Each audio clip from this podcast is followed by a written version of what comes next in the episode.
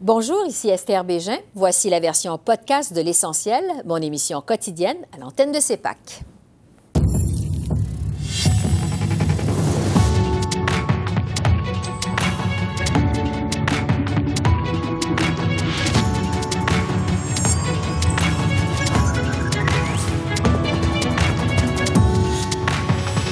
Ce soir, meurtre d'un dirigeant sikh au Canada.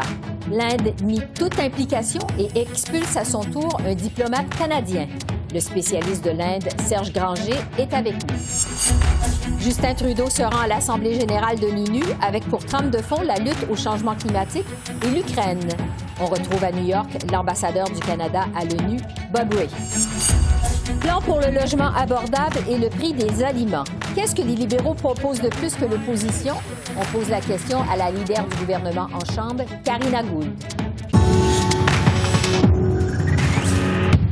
Bonsoir, Mesdames, Messieurs. Les tensions diplomatiques entre le Canada et l'Inde atteignent de nouveaux sommets après que le premier ministre Trudeau ait révélé hier que New Delhi pourrait être impliqué dans le meurtre d'un militant sikh survenu en Colombie-Britannique au mois de juin dernier. Quelques heures après qu'Ottawa ait expulsé un diplomate indien en réponse à cette affaire, l'Inde a répliqué en expulsant à son tour un diplomate canadien. Cela dit, euh, l'Inde rejette catégoriquement ces affirmations du premier ministre Trudeau, les qualifiant d'absurdes et de non fondées. L'affaire a monopolisé l'attention aujourd'hui sur la colline parlementaire. Je veux réitérer qu'on euh, devrait rester calme. Euh, qu'on devrait rester ancré dans nos valeurs démocratiques, euh, dans les principes de règles de droit et de suivre euh, les faits et de faire le travail nécessaire pour assurer justice et, et, et, redevabilité. The Prime Minister hasn't provided any facts. Uh, he, uh, he provided a statement, um, and I will just emphasize that he, he didn't tell me any more in private than he told Canadians in public. Après les allégations euh, choquantes d'hier, on doit inclure l'Inde dans l'enquête publique pour mieux savoir euh, les, liens ou les, ingérences qui existent pour euh, donner de, confiance aux Canadiens que nous sommes sécuritaires. Maintenant, euh, pour tenter de mieux comprendre les enjeux qui sont en cause relativement à cette affaire, je retrouve Serge Granger, qui est professeur à l'École de politique appliquée de l'Université de Sherbrooke. Bonsoir, professeur Granger. Bonsoir. Cette affaire, finalement, ça vient nous rappeler que les relations entre le Canada et l'Inde ne sont pas vraiment au beau fixe. Expliquez-nous d'abord à quand remontent ces tensions entre les deux pays. Bon, on pourrait dire qu'il y a des tensions qui existent depuis euh, très longtemps, à vrai dire, euh, parce que au début des relations avec euh, l'Inde, euh, ça allait très bien jusqu'en 1974, de 1947 à 1974.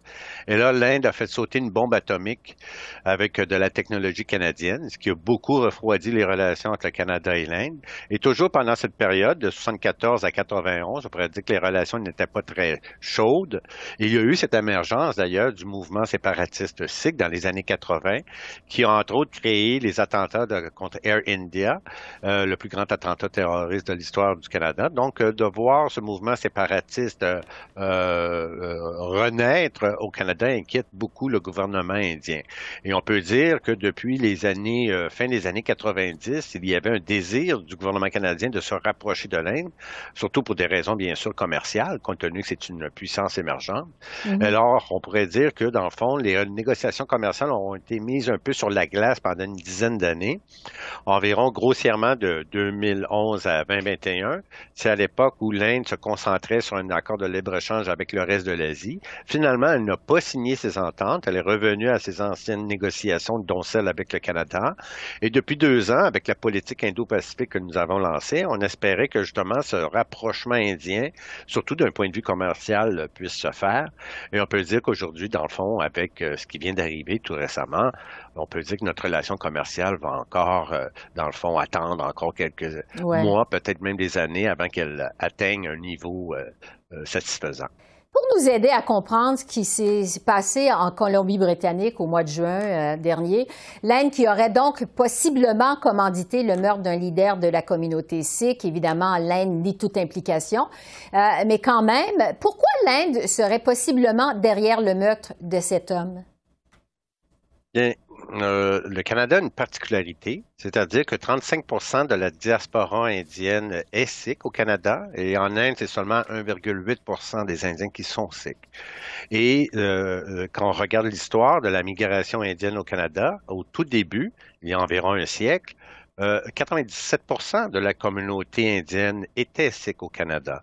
Donc, euh, l'épicentre, dans le fond, de, du nationalisme ou du séparatisme sikh à l'extérieur, bien sûr, de l'Inde, se trouve justement au Canada, à Vancouver. Et si on retourne il y a un siècle, c'était Vancouver et San Francisco qui animaient, si vous préférez, dans le fond, cette agitation sikh. À l'époque, c'était bien sûr pour déconstruire l'Empire britannique après la Première Guerre mondiale et le refus du Canada de permettre à des Indiens de migrer au Canada.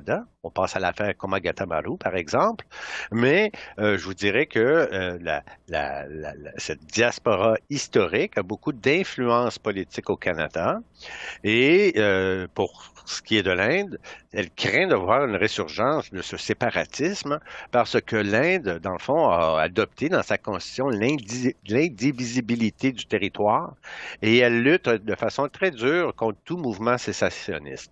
Alors, de voir un peu euh, ce mouvement renaître de ses cendres, parce que dans les années 80, on a eu l'apogée de ce mouvement qui a été fortement réprimé par Indira Gandhi et en réponse, euh, des Sikhs ont assassiné Indira Gandhi. Et quand on voit aujourd'hui, euh, notamment des, référendums, entre autres, tenus à Brandon sur justement l'indépendance du, du Khalistan, c'est-à-dire un pays pour les Sikhs, où on valorise justement, dans le fond, l'assassinat d'Indira Gandhi, alors, vous comprenez que ça indispose beaucoup le gouvernement indien, et d'autant plus que plusieurs diplomates ont reçu des menaces euh, violentes, qui, euh, dans le fond, euh, rend les, pas simplement les diplomates nerveux, mais aussi l'ensemble de la communauté indienne au Canada, qui, entre autres, les deux tiennent, n'est pas sikh, et de voir, dans le fond, cette agitation mine, si vous préférez, l'émergence et l'unité indienne. Alors, c'est une des raisons pourquoi le gouvernement maudit reproche au Canada de ne pas justement limiter ou du moins mettre en sourdine ce mouvement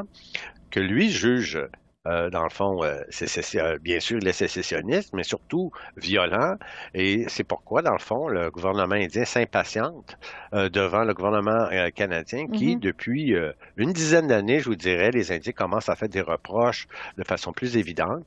Et là, c'est clair qu'aujourd'hui, on pourrait dire que dans le fond, ces reproches sont consumés parce que la, la, rencontre avec M. Trudeau au G20, avec M. Modi, euh, on peut présumer que euh, dans la chambre fermée, on a eu un dialogue de sourds, les deux se reprochant de l'ingérence politique, ce qui explique un peu, dans le fond, les, relations un peu glaciales qu'a eu M. Trudeau euh, dans son séjour en Inde. Oui. On a assisté au cours des dernières heures à une escalade de ripostes, je dirais. Le Canada et l'Inde ont expulsé des ambassadeurs de leur territoire. le premier ministre Trudeau, évidemment, a lancé un appel au calme. Est-ce que la situation pourrait dégénérer vous pensez? Hmm, peut-être d'un point de vue géopolitique, ça m'étonnerait qu'il y ait des sanctions économiques pour la simple et bonne raison, c'est que l'Inde a besoin euh, de ressources de plus en plus. Elle est en train de s'industrialiser et de s'urbaniser et le Canada offre beaucoup de ressources pour satisfaire les besoins indiens. Donc, je ne m'attends pas à des sanctions économiques. Euh, par contre, on pourrait dire que l'accord ou le rapprochement, dans le fond, d'une entente euh, économique est reporté à plus tard, bien sûr, parce que le ministre du Commerce indien a souligné qu'il y avait encore des contentieux géopolitiques avant d'arriver à un accord bilatéral. Si lui-même il soumet l'idée qu'il y a encore des soucis géopolitiques, on comprend que c'est plutôt de ce côté-là que les sanctions, du moins euh, les répercussions de ce qui vient d'arriver, vont se faire connaître. Je vous donne un exemple très simple. Est-ce que l'Inde est intéressée à voir le Canada se joindre, dans le fond, dans des groupes, par exemple le Quad, qui est dans le fond le, le dialogue de sécurité quadrilatéral avec les Américains, les Japonais, Australiens et Inde. Est-ce que le Canada serait intéressé à se joindre? Ben là, peut-être euh, non, parce que euh, l'Inde va peut-être euh, s'y opposer. Et un autre élément aussi qu'on pourrait considérer, si le Canada veut se lancer pour l'élection du Conseil de sécurité de l'ONU, eh bien, l'Inde, qui a beaucoup d'ascendance sur le sud global, elle peut entre autres influencer les pays pour soit accepter, voter pour une candidature canadienne ou simplement la refuser. Alors, il y a beaucoup de d'éléments qui nous permet de croire que peut-être, dans le fond, notre entente commerciale avec l'Inde sera repoussée de plusieurs années, peut-être, de, mm. on l'espère peut-être seulement de quelques mois, mais c'est clair que les, les répercussions, c'est plutôt dans le fond, euh, comme on dit en anglais, on dit euh, euh, hot economics, cold politics. Alors, on mm-hmm. dirait que la, la, la, la, relation sino-indienne se dirige dans cette direction. Alors, on verra les suites de cette affaire. Professeur Serge Granger de l'Université de Sherbrooke, je vous remercie beaucoup. Merci de vos lumières. Au plaisir. Merci. Le premier ministre Trudeau s'est envolé pour New York en fin d'après-midi en compagnie d'une délégation canadienne en cette journée d'ouverture officielle de l'Assemblée générale des Nations unies. La trame de fond de la rencontre cette année, c'est la lutte au changement climatique et l'Ukraine. Dans son discours d'ouverture ce matin, le secrétaire général Antonio Guterres a tenu à rappeler la pertinence de l'ONU qui a été créée en 1945. Le voici. 75 ans après la Déclaration universelle des droits de l'homme, d'énormes progrès ont été accomplis sur certains sujets, qu'il s'agisse de mettre fin à la colonisation et à la ségrégation ou de garantir le droit de vote des femmes. Mais nous n'avons pas atteint les droits fondamentaux pour tous, quand 1,2 milliard de personnes vivent encore dans l'extrême pauvreté et que la faim atteint des niveaux inégalés depuis 2005. Et en prévision de l'ouverture de l'Assemblée générale de l'ONU, j'ai rejoint hier à New York l'ambassadeur du Canada aux Nations unies, Bob Ray. Bonjour, Monsieur l'ambassadeur. Bonjour, Esther. Donc, une nouvelle Assemblée générale de l'ONU. Euh, quels sont les dossiers prioritaires pour le Canada cette année? Eh ben, je pense que les priorités pour le Canada, ce sont les priorités du monde. C'est-à-dire que c'est un moment pour réfléchir et encore agir sur euh, l'importance du développement durable, parce que le développement a été tellement affecté par euh, la pandémie, par la crise en Ukraine, euh, la guerre et les conséquences de la guerre, et aussi la question du changement climatique qui pose tellement de problèmes pour notre pays, mais aussi pour tous les citoyens du monde. Alors, euh, on n'a pas des, on n'a pas des priorités qui sont différentes de celles de, toute l'humanité à présent. Le premier ministre Trudeau et la ministre Mélanie Joly sont à New York pour l'occasion. Euh, Madame Joly va d'ailleurs animer une rencontre sur la détention arbitraire, rencontre à laquelle va participer euh, Michael Kovrig. On dit que c'est le moment fort de cette nouvelle Assemblée générale. Quel est le but de cette rencontre au juste? Je crois que pour nous, l'importance, c'est la, question de la justice euh, pour les individus, la, question de la liberté de la personne, des valeurs qui sont très importantes euh, à toute la population canadienne et autant pour euh, nos positions dans les discussions à l'ONU, mais aussi de, rejeter complètement la notion que on peut jouer des, des, jeux de poker, si je peux dire, avec les vies humaines. Euh, M. Covreg euh, et, les autres dans le monde qui ont été tellement touchés par cette expérience, euh, on, voit jusqu'à quel point ça, touche les individus quand les gens sont traités d'une telle façon. Ouais. Alors la question de la détention arbitraire, c'est une question importante non seulement pour le Canada, mais pour beaucoup d'autres pays et, effectivement pour, pour tout le monde. Le Canada a lancé la déclaration sur la détention arbitraire, justement au moment où les deux Michael étaient en prison en Chine.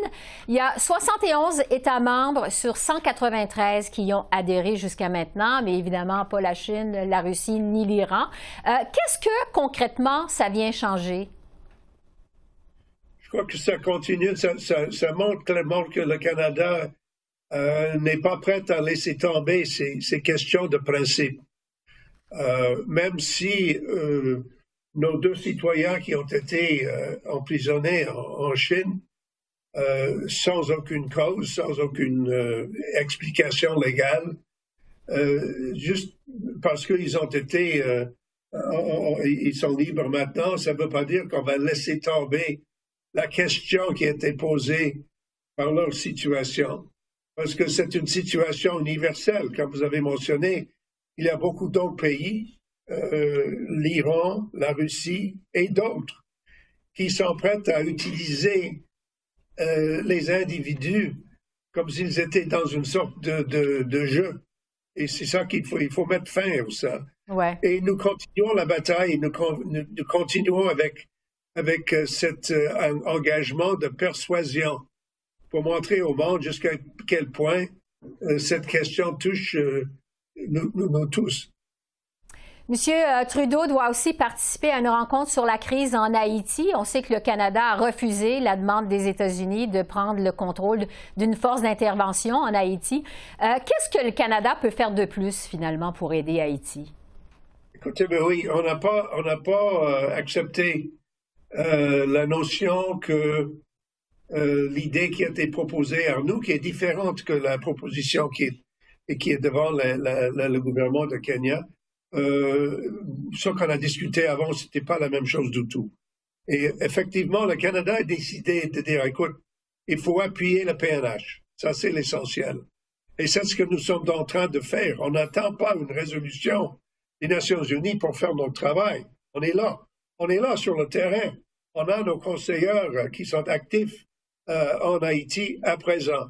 On a augmenté notre contribution aux efforts des Nations Unies sur le système de justice et nous avons euh, créé un fonds de 100 millions de dollars pour effectuer un appui important pour le PNH et pour la coordination de tout l'appui qui va continuer. Alors, euh, le Canada est là, nous faisons notre travail, nous voulons, nous voulons euh, persuader les autres de, de, de contribuer ce qu'ils peuvent faire mais je crois que pour nous, la question d'Haïti, ça reste toujours une question primordiale. Oui, on va suivre cette rencontre avec M. Trudeau. Euh, je veux vous entendre sur le Conseil de sécurité maintenant. On sait que le Canada n'a pas réussi à siéger au Conseil de sécurité de l'ONU depuis l'an 2000. Est-ce que le Canada a mis une croix là-dessus? Donc, euh, nous, sommes toujours euh, prêts à faire notre travail. moi, je, vais assumer la présidence du Conseil économique et social de, l'ONU l'année prochaine. Euh, je crois que c'est un moment important pour le Canada, surtout quand nous pensons à l'importance des questions économiques et, sociales à travers le monde qui vont devenir même plus importantes dans les années à venir. Aussi, il faut regarder la situation qu'il y a seulement une opportunité pour dix pays, dix pays seulement, de, prendre place à, l'ONU. On a une, Conseil de sécurité de 193 personnes, comme vous l'avez dit. Alors, euh, il faut regarder la situation d'une approche pratique. C'est très difficile pour, euh, pour le Canada d'arriver euh, dans une période bientôt sur le Conseil, mais avant ça, il y a beaucoup d'autres choses que nous pouvons faire pour faire une contribution. Et avec le veto des Chinois, le veto des Russes, euh, c'est toujours difficile pour vraiment avancer les, la cause de la sécurité internationale au sein du Conseil de sécurité. Il faut aller dans d'autres endroits, dans le, système de l'ONU, l'Assemblée générale, le travail que nous faisons sur le maintien de la paix, le travail que nous faisons avec euh, euh, tous nos efforts dans le, domaine du maintien de la paix en général. Ça nous donne l'opportunité de continuer de servir. En terminant, euh, Monsieur l'ambassadeur, euh, l'ONU a été créée en 1945. Ça va faire bientôt 80 ans. Euh, il y a plusieurs observateurs qui s'interrogent sur sa pertinence et son efficacité dans notre monde contemporain. Qu'est-ce que vous répondez à ça? Écoute, quelle est la solution nationale au changement climatique? Il n'y a pas de solution nationale. Quelle est la solution nationale à une pandémie d'un virus qui traverse le monde? Il n'y a pas de solution nationale. Alors, nous devons reconnaître que l'ONU a sa place. La place est, au centre des discussions globales. C'est pour toucher sur des questions globales et pour trouver des solutions globales, parce que c'est seulement en montrant la solidarité globale que nous allons trouver des solutions. Alors, voilà la pertinence de l'institution qui est toujours là. Avec beaucoup de problèmes, beaucoup de défis, beaucoup de difficultés. La faiblesse humaine, euh, c'est la vie, c'est la situation où nous sommes. Mais il faut continuer, il ne faut pas lâcher. On va suivre donc les travaux de cette Assemblée générale. Bob Ray, je rappelle que vous êtes ambassadeur du Canada à l'ONU. Merci beaucoup. Merci de votre temps. Merci beaucoup, Esther. À bientôt. De retour à Ottawa, le coût de la vie continue de dominer l'agenda politique alors que la Banque du Canada révèle que l'inflation s'accélère pour un deuxième mois de suite à 4% au mois d'août au pays. À son entrée au cabinet ce matin, le premier ministre Trudeau a vanté la réponse de son gouvernement à l'inflation. On est en train de continuer à prendre des gestes concrets à tous les jours. Euh, on est en train, cette semaine, d'avancer sur l'élimination euh, de la TPS sur euh, les constructions de nouveaux blocs à appartements. le ministre Champagne a convoqué les PDG des grandes entreprises d'épicerie pour qu'ils assurent de stabiliser les prix et qu'ils aident les Canadiens. Et on, on continue d'avancer en partenariat avec des municipalités, avec des provinces comme la Colombie-Britannique qui vient d'annoncer annoncer des mesures importantes pour éliminer la bureaucratie ou réduire la bureaucratie et accélérer les temps de permis. Avec et pour discuter du plan des libéraux pour lutter contre la hausse du coût de la vie et des priorités du gouvernement également, je retrouve Karina Goul, qui est leader du gouvernement à la Chambre des communes. Bonsoir, Madame la ministre. Bonsoir. Donc, vraiment, la hausse du coût de la vie, c'est le sujet de cette rentrée parlementaire. Vous proposez euh, d'abolir la TPS sur la construction de logements, de stabiliser les prix en épicerie. Euh, qu'est-ce que vous allez proposer de plus que l'opposition? Bon, mais ces deux mesures sont vraiment importantes et ce sont les mesures que le premier ministre a annoncées euh, la semaine dernière. Euh, hier, on a vu le ministre de Champagne, le ministre de l'Innovation, qui a eu une rencontre avec toutes les, euh, les grandes épiceries dans ce pays pour justement les dire qu'ils doivent stabiliser les prix d'épicerie. Alors, ils ont jusqu'à l'action de grâce, alors trois semaines euh, d'avoir un plan pour aider les Canadiens. Et ça, c'est en addition des mesures qu'on a déjà prises. Alors, par exemple, cet été, 11 millions de Canadiens ont reçu un rebat d'épicerie euh, pour les aider avec l'autre coût de la nourriture.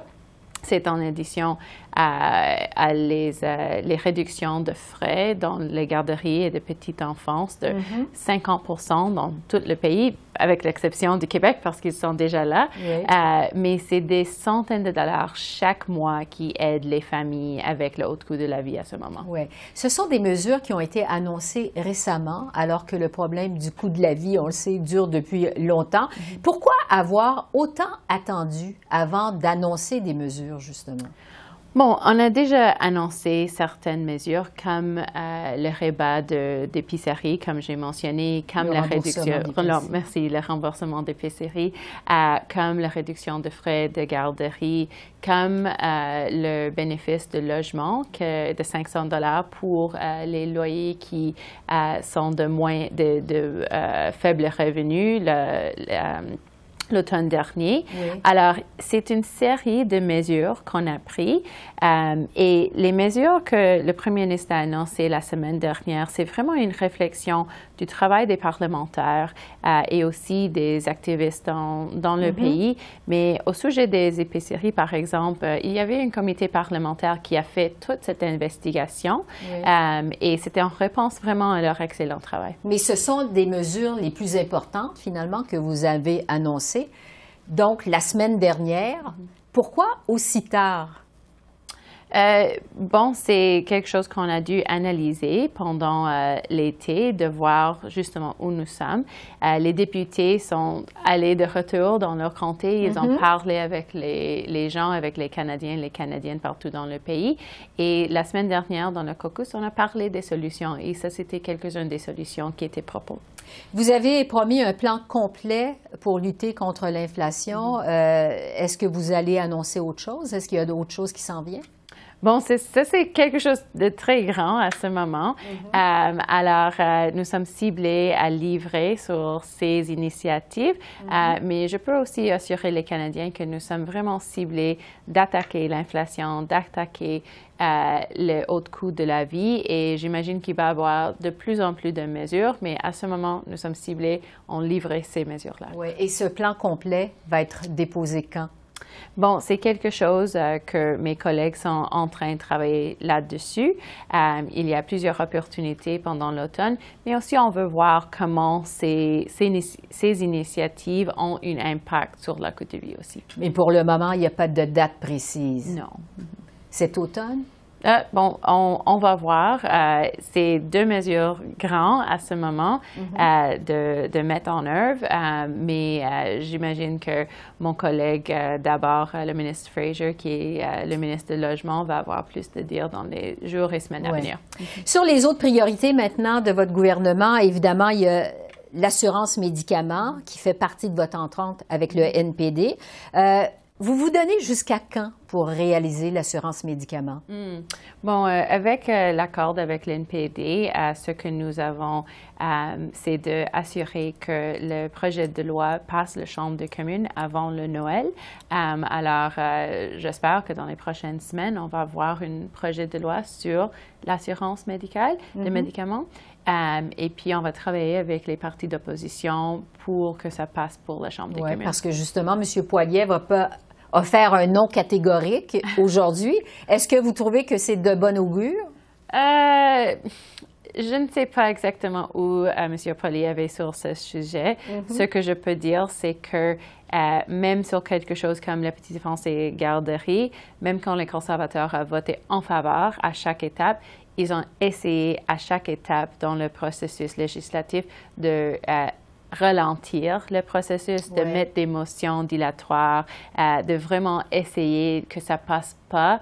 Euh, mais c'est pas quelque chose qui est politiquement populaire. Alors, à la fin, ils ont voté pour le projet de loi, mais euh, je ne sais pas que je ne sais pas si c'est du bonne foi parce ça ne vous rassure pas nécessairement. Non, parce qu'à chaque étape, si vous écoutez les discours qu'ils ont donnés, euh, ils n'étaient pas de tout en faveur de réduire les frais de garderie pour les Canadiens. Sur les autres priorités maintenant de cette rentrée, il y a évidemment le projet de loi C11 sur la haine en ligne, la réforme des remises en liberté.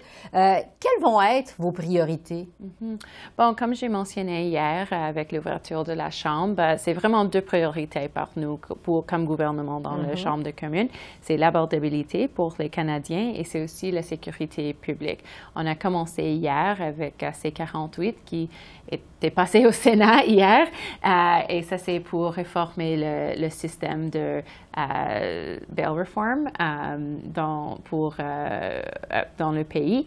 Alors ça, c'est quelque chose qui est vraiment important pour la sécurité publique. bien sûr, il va y avoir quelque chose sur l'ingérence étrangère.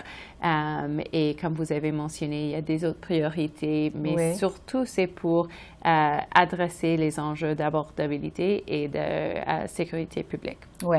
en terminant, quand vous avez été nommé dans vos nouvelles fonctions, vous avez dit que vous souhaitiez que les Canadiens redeviennent fiers de la hmm. période des questions à la Chambre des communes. Qu'est-ce que vous vouliez dire?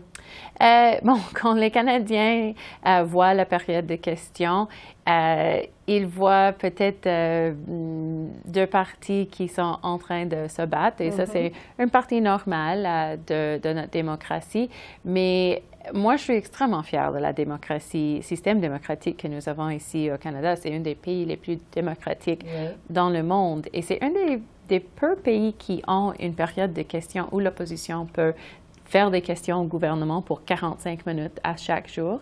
Alors, pour moi, je ne peux pas contrôler ce qu'ils font les conservateurs, mais nous, comme gouvernement, c'est de répondre avec respect, avec dignité, avec des faits euh, et en parlant directement aux Canadiens. Donc, ce sont ce que vous, c'est ce que vous proposez concrètement pour améliorer finalement le ton aux communes. Exactement.